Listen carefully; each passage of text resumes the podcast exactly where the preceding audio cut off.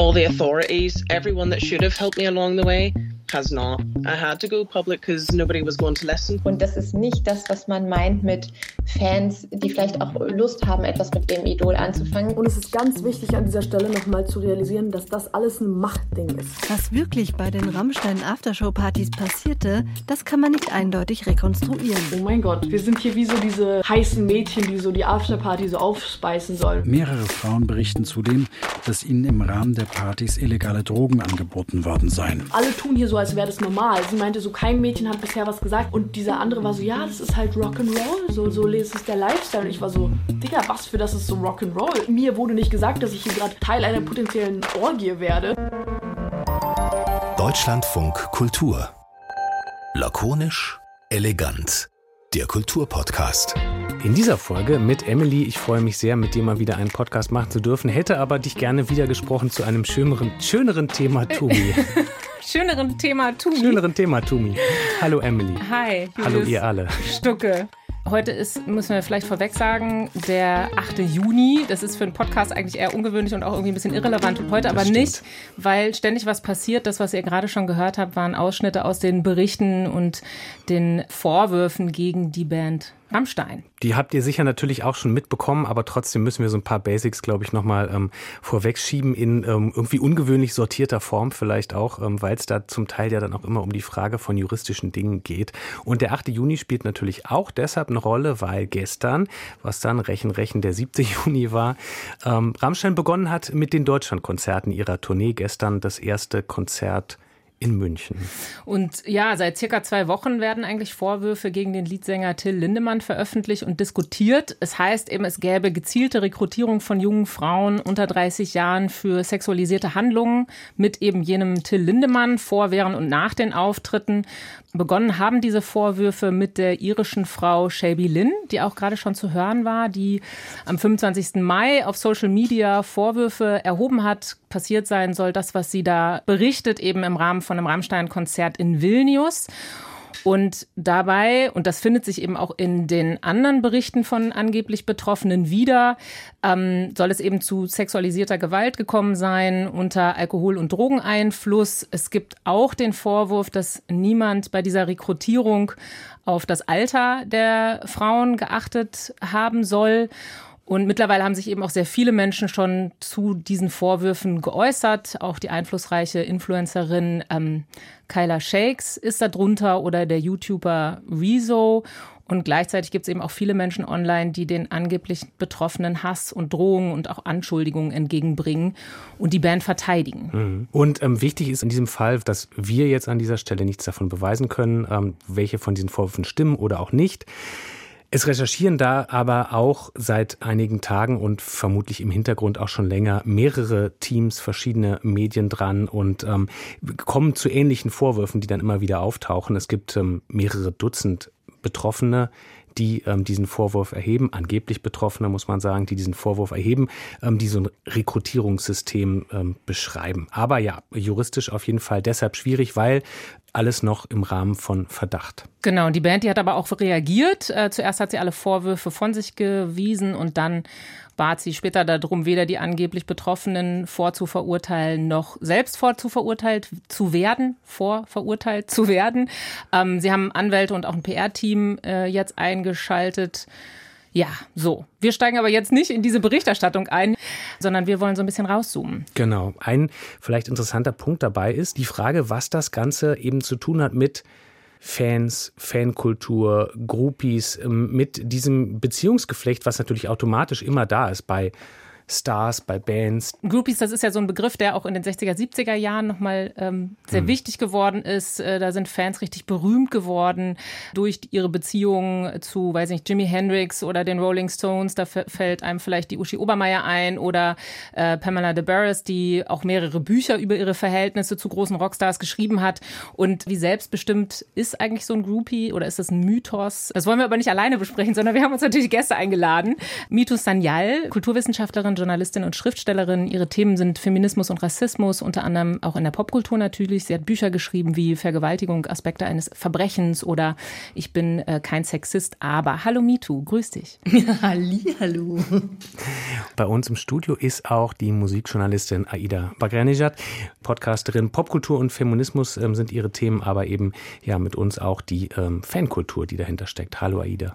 Hallo, vielen Dank für die Einladung. Ja, vielleicht fangen wir tatsächlich auch an mit dem Konzert von gestern Abend. Ihr habt das ja auch mitbekommen und äh, da würde uns natürlich interessieren, wie ihr so die Berichterstattung zu dem Konzert von gestern wahrgenommen habt. Ich habe jetzt natürlich einen kleinen Vorteil, weil ich ganz privat mit einer Freundin und Kollegin schon mal telefonieren konnte, die gestern in München war. Und ähm, sie meinte, es war tatsächlich sehr lustig für jemanden, die vorher keinen Bezug zu Rammstein hatte, im Gegensatz zu mir, aber darüber können wir auch später sprechen. Ähm, aber das Publikum, die, die nicht ihre Karten verkauft haben, weil man hat ja gesehen, dass viele Leute auch versucht haben, ihre Karten zu verkaufen, aber die, die es nicht getan haben, ähm, sehr oft auch männliche Fans, insbesondere, haben sich lustig gemacht wohl über die ähm, na, sagen wir mal Gerüchte oder in ihren Augen Gerüchte. Ähm, die halten sich daran fest, dass sie nur für die Musik da seien und auch, dass ja gerade noch Aussage gegen Aussage stehe. Das berichtet sie und äh, man hat es ja schon vielfach gehört, die Peniskanone auf der äh, Till Lindemann am Ende jeder Show oder relativ am Ende ritt, äh, ich glaube während dem Lied Pussy, mhm. äh, die war wohl nicht mehr dabei. Mhm. Das Lied dann auch nicht mehr. Das weiß ich nicht.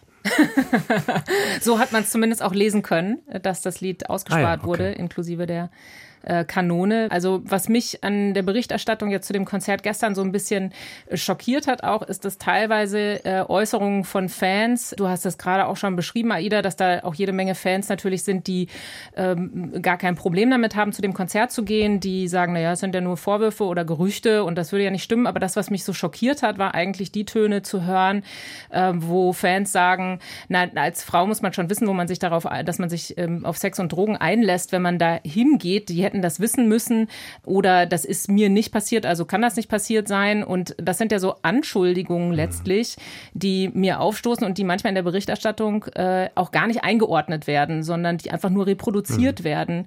Und da habe ich mich so ein bisschen wie in so einem Bullshit-Bingo gefühlt, wenn es um sexualisierte Gewalt geht und äh, Vorwürfe, die im Raum stehen, dass man immer wieder die gleichen Argumente und Anschuldigungen hört und die Begrifflichkeiten auch so durcheinander kommen, ne? ob jetzt Sex oder sexualisierte Gewalt, finde ich höchst schwierig. Ich weiß nicht, wie es euch dabei ging jetzt so generell. Naja, die, die Vorwürfe waren ja auch so toll widersprüchlich. Dieses, wir wissen ja überhaupt nicht, ob da überhaupt was passiert ist, aber sie hätten es ja wissen müssen. Natürlich mhm. wird da was passieren. Und ich so, ja, was denn jetzt? Entscheidet euch. Es sind natürlich unterschiedliche Leute, die das jeweils sagen. Ähm, ja, das sind natürlich eigentlich auch normale Reaktionen, leider. Also so psychologisch, wenn du jemanden magst oder eine Band magst, dann ist natürlich in unserer Gesellschaft die Vorstellung, nur böse Menschen können sexuelle Übergriffe machen. Ich mag die, also können sie nicht böse sein. Das sind halt wirklich ähm, sehr, sehr, sehr naheliegende Gedankengänge und dass wir halt überhaupt nicht ähm, verinnerlicht haben, dass es sexuelle Grenzüberschreitungen gibt, relativ häufig gibt und dass auch irgendwie Menschen, die wir kennen, Menschen, die nett sein können, das machen können, ähm, dass wir uns da aktiv mit auseinandersetzen können. Und wir, wir, wir schieben das ja sozusagen, das sind die ganz, ganz anderen. Deshalb ist ja auf der anderen Seite die Leute, die sich dann über Till Lindemann oder über Rammstein äußern, ist ja auch wieder, die machen ja auch schlechte Musik. Mhm. So hat im Prinzip jeder, jeder Artikel in der, in den letzten Tagen oder sehr viele Artikel haben erstmal angefangen mit einer, mit einer persönlichen Abrechnung, hatte ich den Eindruck, der Schreibenden über über über diese Band und dass sie die sowieso immer irgendwie musikalisch schon grenzwertig fanden, was dann auch irgendwie fraglich ist. Aber bei dem, was du gerade gesagt hast, also bei diesem, äh, bei dieser Situation, dass Fans, dass du es verständlich findest, dass Fans bis zu einem gewissen Grad ähm, das natürlich auch verteidigen, weil das irgendwie nicht zusammenpasst, dieses Weltbild irgendwie, wenn ich, wenn ich die anhimmele, dann können die nicht Böses tun. Ähm, gleichzeitig war aber mein Erschrecken, also das war was, was mich gestern Abend bei den Berichten, die ich irgendwie verfolgt habe darüber, gab ja Leute, die das live getwittert haben, irgendwie was da so vor den Konzerten passiert ist, die mich regelrecht traurig gemacht haben oder wütend auch, also so eine Mischung, dass da ja, selbst wenn man sich alle Vorwürfe wegdenkt, also selbst wenn man sich denkt, diese Vorwürfe, ähm, wenn man die alle wegnimmt, selbst dann sind da ja Sachen geäußert worden, wo ich mir denke, okay, also wenn jetzt hier ein oder zwei von euch vielleicht auch selber Kinder haben, in was für einer Welt bringt ihr die irgendwie groß, so, ähm, wo ihr sagt, na ja, muss man doch mit rechnen, ist doch okay. Wenn du dich halt so gibst, dann passiert halt das. Also das fand ich ehrlich gesagt erschreckend und dafür kann man sich ja alle Vorwürfe wegdenken. Diese Aussagen sind trotzdem dann irgendwie so erschreckend. Vielleicht nur ganz, ganz kurz zur Korrektur. Ich habe nicht gesagt, dass ich es persönlich äh, ver verständlich finde, sondern ähm, es sind halt psychologische mhm. Reaktionsmuster, genauso wie diese Good World Theory. Das heißt irgendwie, wenn mir das ist das nicht passiert, ähm, ich glaube das nicht, damit ich das Gefühl habe, ich bin sicher, mir kann in der Welt nichts Böses passieren. Das sind alles ganz normale Reaktionsmuster, die finden wir immer, immer, immer wieder. Das heißt nicht, dass diese Menschen individuell gefühllos sind, sondern irgendwie, das ist auch eine Reaktion auf Dinge, die natürlich auch für die traumatisch sind. Also ne, die müssen da in eine komplette Auseinandersetzung gehen. Ich muss noch mal komplett neu nachdenken. Und da setzt aber das an, was du gesagt hast. Ja, es gibt ja eine Kultur, die übergriffig ist. Also sogar wenn nichts davon stimmen würde, was definitiv stimmt, ist, dass es eine insgesamt eine Kultur ist, die ähm, ausnutzt, dass es ein Machtgefälle gibt, dass sehr, sehr junge Menschen dahin gehen, die natürlich auch ähm, Menschen, die sie anhimmeln oder Menschen irgendwie, von denen sie massiv Fans sind, denen viel weniger Grenzen setzen können. Und wir leben in einer Gesellschaft, in der wir auch nicht lernen, wie können wir unsere eigenen Grenzen in einer Form setzen, dass wir uns dabei gut fühlen. Also das alles, alles, alles kommt in so einer ganz ungesunden Form zusammen da. Und dann ist es ja in diesem Fall auch noch so, dass es ja schon auch ein besonderes Feld ist, in dem wir uns da bewegen. Es geht um populäre Musik, um Popkultur und da ist ja so ein bisschen auch inhärent, dass zu dem Image auch so ein bisschen gehört, diese ne, Sex, Drugs und Rock'n'Roll, so dass das alles natürlich Teil davon ist und dass sogar die Übergriffigkeit auch so ein bisschen Teil von einem Rockstar-Gehabe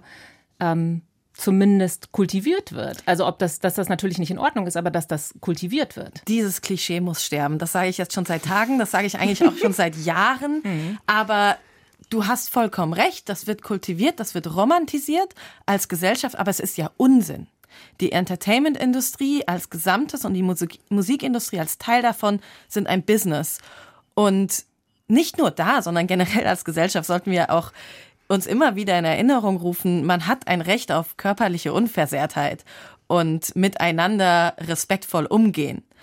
Und für mich ist diese Idee von Sex, Drugs und Rock'n'Roll, die gerade auch benutzt wird, um Till Lindemann, Rammstein in Schutz zu nehmen, zu entschuldigen, vollkommen bizarr. Es ist ein im Vornherein schon Victim Blaming, die Tür zum Victim Blaming zumindest ganz weit aufzumachen und zu sagen, naja, die können ja auch gar nicht anders, weil es gehört ja zum Lifestyle.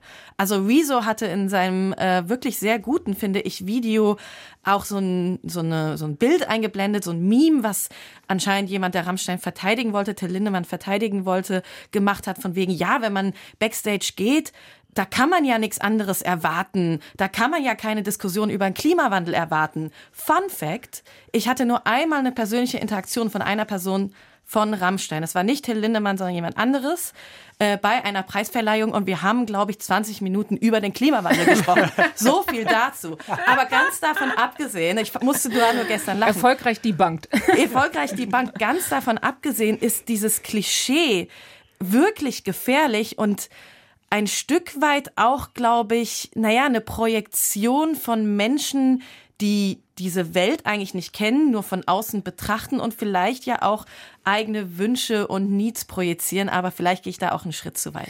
Es ist ja auch die Projektion auf die Musiker da drin. Ne? Also die müssen so ganz anders sein. Ne? Äh, warum? Irgendwie, die müssen ganz verrückt sein, ne? der Genie und Wahnsinn. Und das sind ja alles total ungesunde Klischees. Also auch dieses, die müssen ganz viele Drogen nehmen und sonst sind das keine echten, sonst brennen die nicht wirklich für ihre Art. Also das sind ja tatsächlich Sachen, die ein komplettes Business auch total ungesund. Ich, ich sage immer ungesund, aber es ist tatsächlich so mein Gefühl dazu. Ich, ihr, ihr sagt es schon, es ist ja dann zusätzlich auch noch ein Marketing-Tool. Also es ist ja nicht nur eine ungesunde Kultur, sondern es wird damit genau auch Geschäft gemacht. Ja, aber ich finde es ja total spannend, dass bei Rammstein ganz lange und explizit Till Lindemann die Erzählung war, ja, das ist ganz böse Musik. Ähm, aber das wird immer, diese, diese hypervirile Figur wird immer ironisch gebrochen. Da bin ich auch vier Alben lang mitgegangen, das sage ich ganz offen. Mich interessiert tatsächlich Till Lindemann da auch nur peripher. Mich interessieren die Mechanismen dahinter. Mich interessieren, dass es ja auch egal was, selbst wenn sich nichts von den teils justiziablen Vorwürfen bewahrheitet, was man ja auch hofft. Man will ja nicht, dass das Teil unserer Realität ist, Teil unserer geteilten Realität. Aber selbst wenn sich nichts davon bewahrheitet, müssen wir ja über Machtmissbrauch sprechen. Und da ist Till Lindemann, die Person dahinter, eigentlich irrelevant. Es geht um die Mitwisser, die Leute, die das organisieren, die Leute, die vor der Tür stehen, die Securities.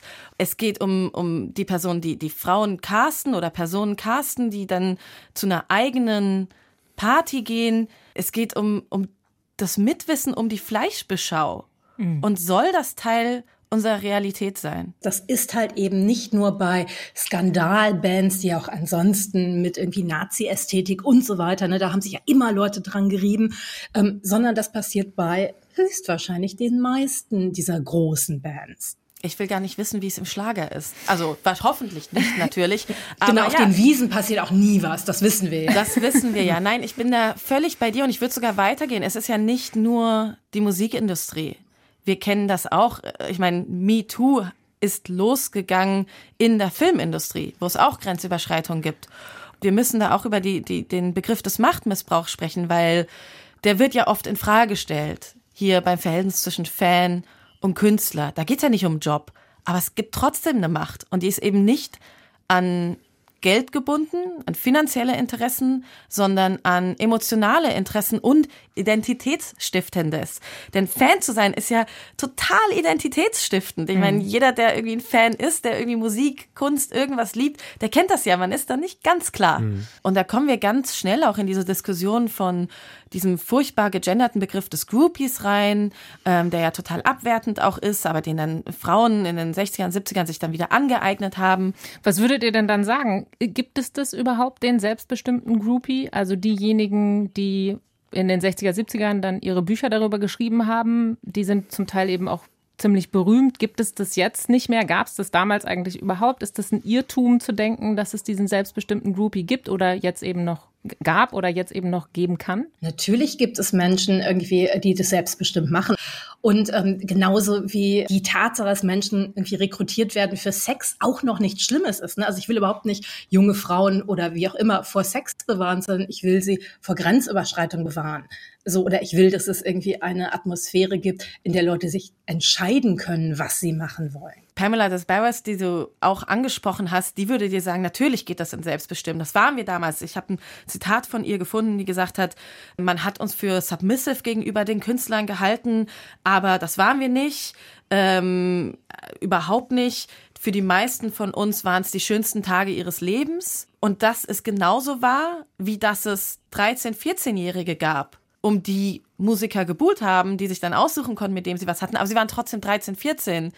Sie waren noch viel zu jung vielleicht, um ja die beliebteste, der beliebteste Groupie von LA zu sein und das Machtgefüge überhaupt zu verstehen. Genau. Dieses Verhältnis hat sich ja verändert. Das finde ich auch interessant, nochmal zu, mit euch drauf zu schauen, inwiefern sich das verändert hat. Ne? Also durch Social Media natürlich, weil eine andere, es eine andere Möglichkeit gibt, sich zu äußern, so wie das jetzt ja auch gemacht wird, an die Öffentlichkeit zu gehen, auch wenn man keine Influencerin vorher war und auch weil die Macht von Fans sich vielleicht auch verändert hat. Also ich musste da eben an K-Pop denken und wie äh, Fans bei, das ist natürlich jetzt ganz anderer Bereich, aber die bei Trumps äh, Wahlkampfveranstaltungen ähm, Tickets in Unmengen gekauft haben und dann die Plätze leer gelassen haben, um gegen Trumps Drohung TikTok zu verbieten, protestiert haben oder auch Fans von Britney Spears, die ihr ge geholfen haben im Kampf gegen die Vormundschaft durch ihren Vater und so. Also ich meine, es gibt ja mittlerweile auch da durchaus so eine Politisierung von Fans und auch eine Machtverschiebung,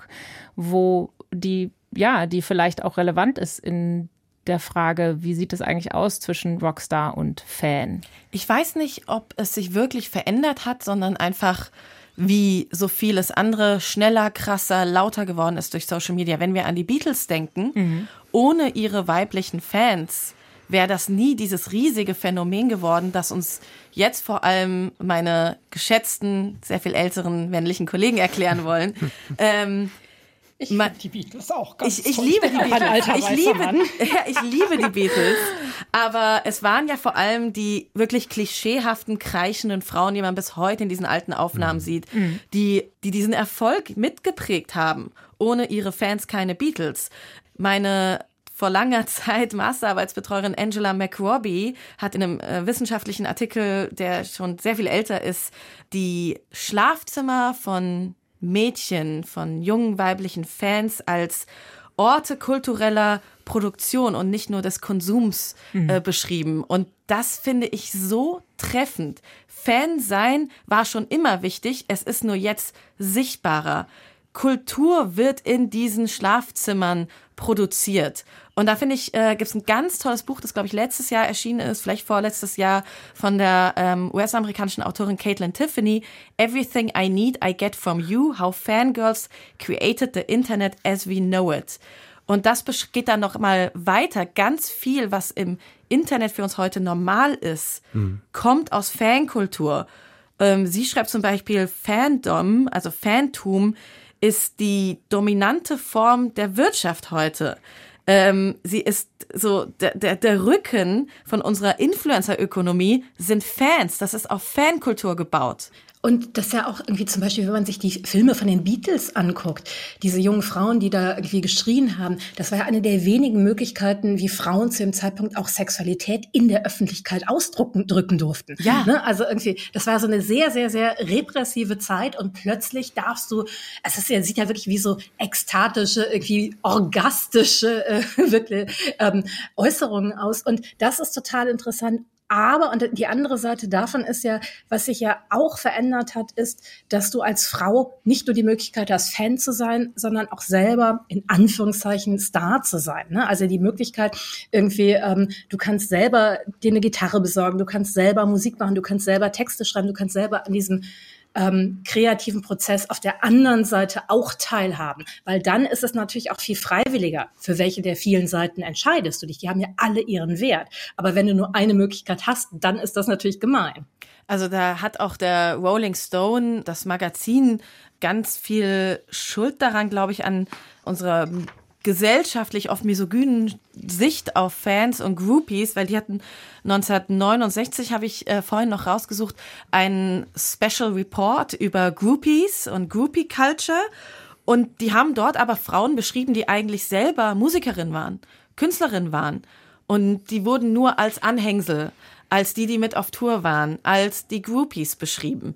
Also dieses, diese negative Konnotierung und dieses Abwerten von weiblicher Arbeit im Pop, ob es nun halt im, im, im Schlafzimmer als Fan, als äh, in kultureller Produktion ist oder kre tatsächlich kreativer Arbeit als Künstlerin, nimmt alles seinen Ursprung in so einer late 60s, Anfang 70er misogynen Sicht auf Frauenabwertung als, die können ja nur Groupies sein. Die können ja, ihre Arbeit im Pop besteht nur darin, unauthentisch äh, nicht die Musik zu lieben, sondern die Männer dahinter, weil äh, ja, sie können ja gar nicht authentisch wirklich Musik lieben, weil Rock ist, war damals und ist bis heute total männlich gegendert. Dieses Bild, ähm, was du da gerade aufgemacht hast von der kulturellen Produktion, die eben auch in diesen Jugendzimmern, diesen Schlafzimmern stattfindet, so ähm, mich hat es sofort zurückgeworfen. Natürlich, ich habe direkt Bravo Starschnittzimmer irgendwie ohne Ende vor Augen, so ähm, aus diesen Zeiten.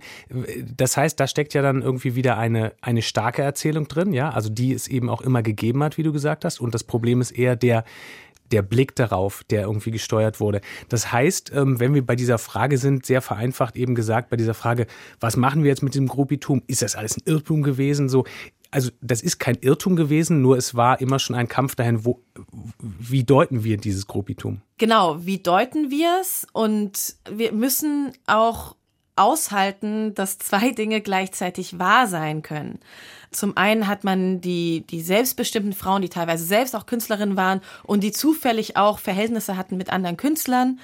Groupies auch als äh, Groupie sein, als kulturelle Produktion. Ich habe so Zitate gefunden, wo irgendwie Leute gesagt haben, ja, um, um zu schauen, ob eine Band cool ist, haben Leute sich angeschaut, welche Groupies waren mit denen unterwegs. Die waren der Marker, ob eine Band es geschafft hat oder nicht, ob sie es wert war, wahrgenommen zu werden oder nicht. Auch kulturelle Produktion, auch kulturelle Arbeit oder Arbeit an sich, ähm, an dieser Culture. Und gleichzeitig eine Sable Star, Laurie Mattix, die waren, die wurden ja auch Baby Groupies genannt. Das waren Kinder. Mhm. Und das müssen wir heute auch sehr kritisch anschauen, dass Leute, die wir bis heute stark schätzen als Künstler, Ikonen, Musiker, wie zum Beispiel David Bowie, mhm. den ich wahnsinnig verehre, wie so viele andere, mit 13-, 14-Jährigen was hatten. Oder eben klar ausgesprochen, sie höchstwahrscheinlich missbraucht haben. Naja, und das andere ist, dass die Art, wie wir über Menschen reden, sie ja entweder ermächtigt oder entmächtigt. Ne? Also wenn wir sagen, ach, das sind Groupies und das sind halt sozusagen nur die Anhängsel von, dann sind die nicht nur entmächtigt in einem kreativen Prozess, sondern auch in so einer sexuellen irgendwie ähm, Selbstbestimmtheit. Also die werden dadurch eher gefährdet. Das ist ja das Gemeine darin. Also irgendwie, je, je mehr wir sagen, okay, ähm, das ist ein Bereich, der kann gestaltet werden, desto mehr kann er auch de facto gestaltet werden. Da muss man nicht immer alles sich selber erfinden, sondern dann kann man es ja auch viel, viel mehr teilen gesellschaftlich.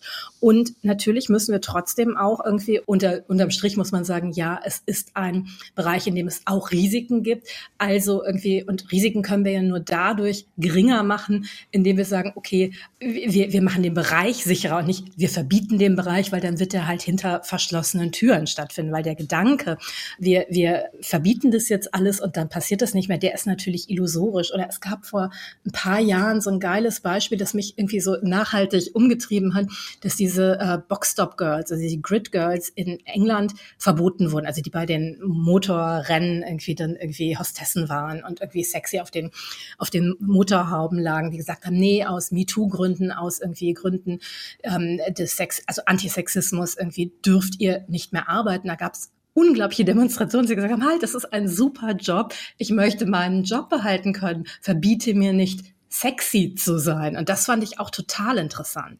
Wie sieht das denn dann beispielsweise aus, wenn du sagst, so einen Bereich sicherer zu machen? Also sind das dann Achtsamkeitskurse für Rockstars? Sind das diese Awareness-Teams, die genannt wurden? Also in, in München soll es ja irgendwie eigentlich ein Team gewesen sein, aber dann von sechs Personen, wo ich auch so dachte, okay, das ist vielleicht ein bisschen wenig für die Masse an Menschen, die da rumlaufen. Und was genau bedeutet dann Safe Space? Wer, wer kontrolliert quasi auch den Backstage-Bereich? Wer kontrolliert dieses Machtgefälle? Ich glaube tatsächlich, dass dadurch, dass wir im Moment als Gesellschaft drüber reden, dass das halt wirklich ein Prozess ist, der in die richtige Richtung geht. Also, ne, dass irgendwie ausgesprochen wird, bestimmte Sachen sind nicht normal. Du musst sie nicht mitmachen. Ich fand das eben in diesem Einspieler total toll. Dieses, hey, das ist halt Rock'n'Roll. Wie häufig haben wir gesagt, das ist halt so. Und dass sie dann sagt, ey, Digga, irgendwie, du hast ja wohl nicht mehr alle. Also, dass sie genauso auf derselben Ebene zurückantworten kann. Ähm, und, und das sind neue Entwicklungen, denn gemeinerweise, Awareness-Teams, ich bin immer für Awareness-Teams, ist immer super, aber gemeinerweise machen wir gesellschaftliche Orte nur dadurch sicherer, dass wir die gesamte Gesellschaft auf konsensuellere Beine stellen. Mhm. Menschen brauchen nicht den, das Rock-Business für sexualisierte Übergriffe und sexualisierte Gewalt. Äh, sie brauchen auch nicht das Hip-Hop-Business dafür, sie brauchen auch nicht das Film-Business. Es ist ein gesamtgesellschaftliches Problem. Und ich finde es total interessant, dass in den letzten Tagen auch ähm, in diversen Feuilleton-Beiträgen etc. gesagt wurde, ja, irgendwie Awareness-Teams zu fordern sein, so eine Infantilisierung der Gesellschaft.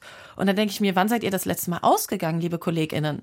Hm. Weil äh, das sind ja Ideen und das sind Konzepte, die kommen aus der Clubkultur, ja. wo Grenzen oft auch unter Einfluss von Substanzen verwischen und verschwimmen und das ein Pro als Problem auch wahrgenommen wurde. Und deswegen aus der Basis quasi ähm, der Clubkultur das Konzept von mhm. Awareness-Teams und Safer Spaces etc. entstand. Kann man es immer durchsetzen? Schwierig, aber wir sollten von den Leuten, die selber ausgehen, lernen und schauen, was sie selbst organisieren.